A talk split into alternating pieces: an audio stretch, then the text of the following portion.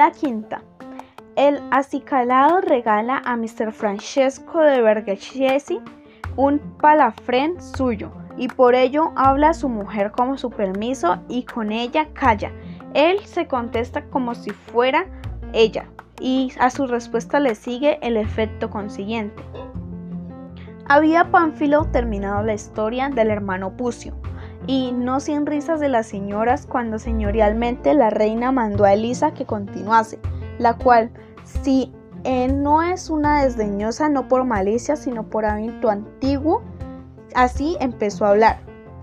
Muchos que muchos saben, se creen que otros no saben nada, y ello muchas veces mientras se crean engañar, otros después conocen que han sido engañados, y por la cual cosa reputo gran locura de la que quien se pone sin necesidad de probar las fuerzas de ingenio ajeno. Pero porque tal vez todos no serían de mi opinión, lo que sucedió a un caballero pisotoyés, siguiendo el orden de los razonamientos, me place contaros. Hubo en Pistoia una familia de los Bergellesi, un caballero llamado Mr. Francesco, hombre muy rico y sabio y precavido además, pero avarísimo sin mesura, el cual habiendo a ir a Milán por podesta, que de todas las cosas oportunas para ir honradamente se había provisto, salvo un parafrén que fuese adecuadamente bueno para su rango, y no encontrado a ninguno que agradase. Estaba preocupado por ello. Había entonces un joven de Pistoia, cuyo nombre era Ricciardo, de bajo nacimiento pero muy rico, que tan adornado y pullido en su persona que era generalmente llamado el acicalado y durante mucho tiempo había amado y acortejado en vano a la mujer de Mr. Francesco, la cual era hermosísima y muy honesta. Pues este tenía uno de los más bellos palafrenes de Toscana y lo tenía en mucho aprecio de su belleza, y siendo público a todo el mundo que acortejaba a la mujer de Mr. Francesco, hubo quien le dijo que si él se lo pidiese lo obtendría por el amor del tal acicalado tenía su mujer Mr. Francesco, llevado por la avaricia, haciendo llamar a Acicalado, le pidió que vendiese a su parafren para que el acicalado se lo ofreciese como presente. El acicalado al oír aquello se puso contento y respondió al caballero, Miser, si me dieseis todo lo que tenéis en el mundo no podríais comprarme mi parafren, pero como don podréis tenerlo como gustes y con esta condición, que yo, antes de que lo toméis, pueda con vuestra venida y en vuestra presencia, sin decir algunas palabras a vuestra mujer tan apartado de toda persona que no se ha oído más que por ella. El caballero, llevado por la avaricia, esperando poder burlarse, repuso que le placía, y que cuando él quisiese y dejándolo en la sala de su palacio, fue a la cámara de la señora, y cuando le hubo dicho que fácilmente podía ganar el palafrén, le ordenó que viniera a oír al acaliciliado, pero que se guardase de contestarle poco ni mucho a nada que él le dijera.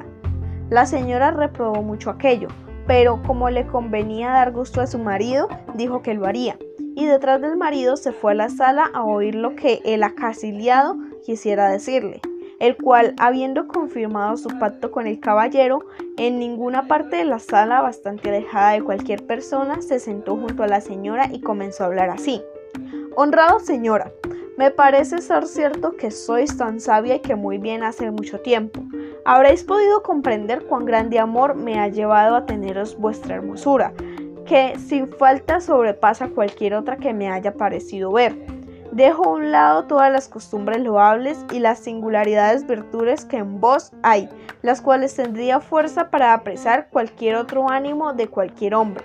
Y por ello no es necesario que os muestre con palabras que aquel ha sido mayor y más fervientemente que aquel jamás hombres alguno sintió hacia alguna mujer.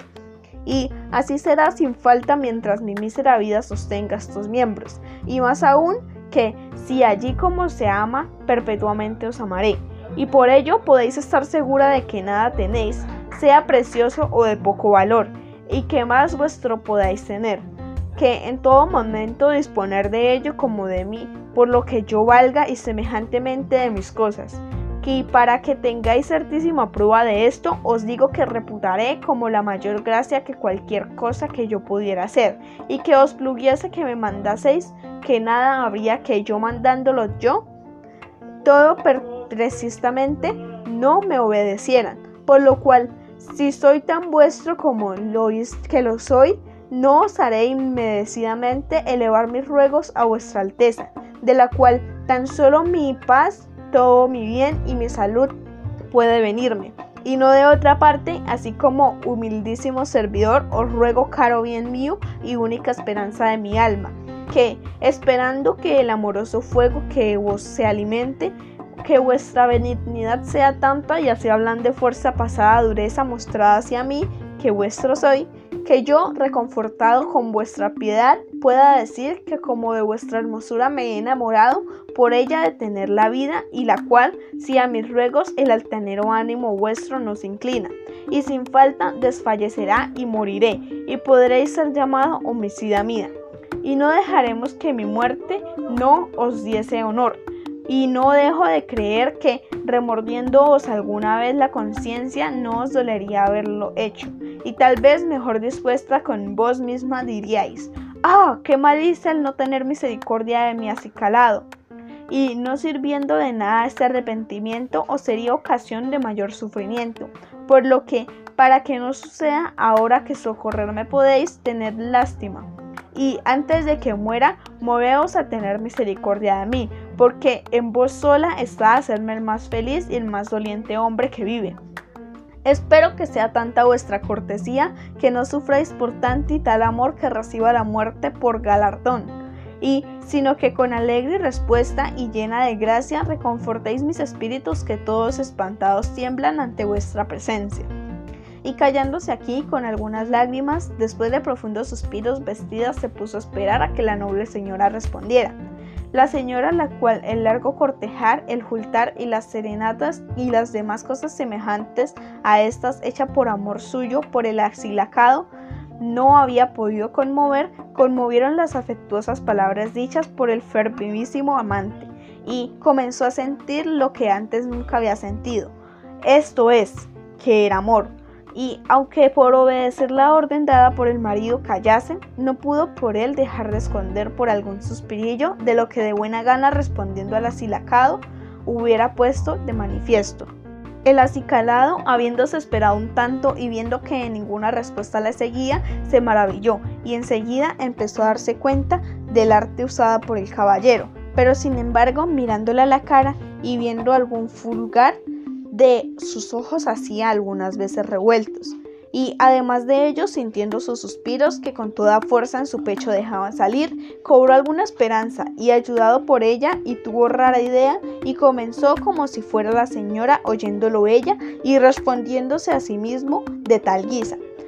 Acicalado mío, si alguna duda, a gran tiempo me ha percibido de que el amor hacia mí es grandísimo y perfecto, ahora por tus palabras mayormente lo conozco y estoy contenta como debo.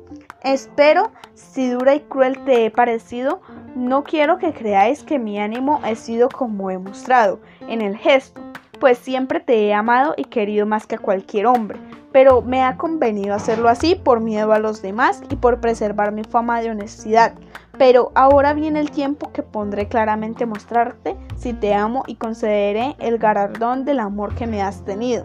Y me tienes y por ello consuélate. Ten esperanza de porque Mr. Francesco está por irse dentro de unos pocos días a Milán como podesta.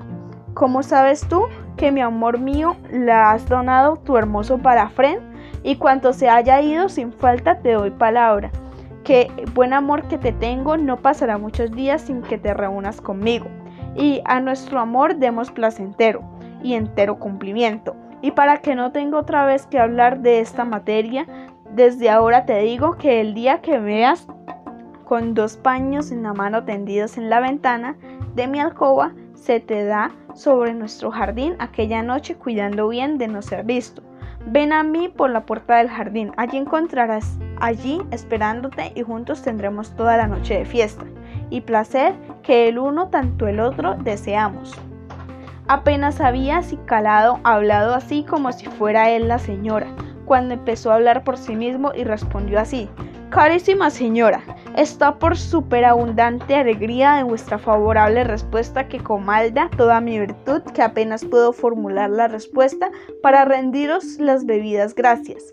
Y si pudiese hablar con deseo, ningún término es tan largo que me bastase para poder agradecerlos plenamente, como querría y como me convendría hacer. Por ello, a vuestra discreta consideración atañe conocer lo que es yo aunque lo desee no puedo explicar con palabras. Solo os digo que lo que me habéis ordenado pensaré en hacer sin falta y tal vez entonces más tranquilizado que tan don como me habéis concedido, me imaginaré cuánto pueda daros las gracias en mayores que pueda. Y pues aquí no queda el presente nada de que decir, carísima señora mía, Dios os dé alguna alegría y de bien que debéis mayor, y a Dios os encomiendo.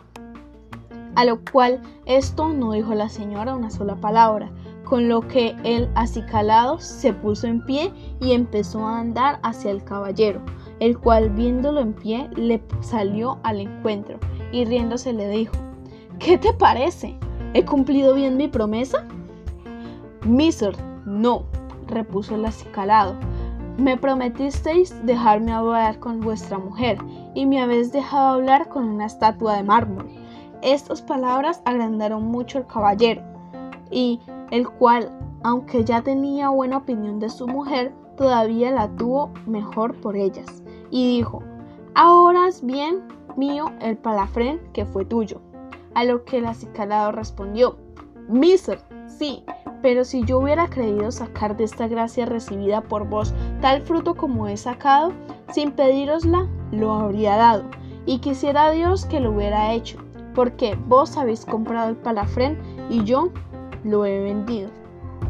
El caballero se rió de esto, y ya provisto el palafrén, que aquí en pocos días se puso en camino hacia Milán, y se fue comprando como podesta la mujer quedándose libre en casa y dándose vueltas las palabras del acicalado y el amor que le tenía el parafrén que por su amor había regalado y viéndolo desde su casa pasar con mucha frecuencia, se dijo, ¿qué es lo que hago?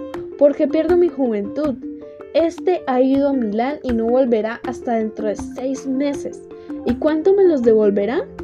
Cuando sea vieja. Y además de esto, ¿cuándo volvería a encontrar un amante como el acicalado? Estoy sola, de nadie tengo que temer. No sé por qué no cojo el goce mientras puedo. No siempre tendré la ocasión como la que tengo ahora.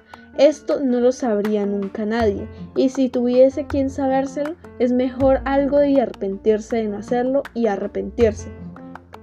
Y así como aconsejándose ella misma, a sí misma, y un día repuso dos pañuelos en las manos de la ventana del jardín, como le había dicho el acicalado, los cuales siendo vistos por el acicalado contentísimo, al venir la noche secretamente y solo se fue a la puerta del jardín de la señora y lo encontró abierto. Y de aquí de ella se fue otra puerta que daba a la entrada de la casa, donde encontró a la noble señora que lo esperaba, la cual viéndole venir, levantándose a su encuentro con grandísima fiesta le recibió, y él abrazándola y besándola cien mil veces por la escalera arriba la siguió, y sin ninguna cardanza acostándose los últimos términos de su amor conocieron, y no fue esta vez la última, aunque fuese la primera, porque mientras el caballero estuvo en Milán y también después de su vuelta, volvió allí con grandísimo placer cada una de las partes, el acicalado muchas otras veces.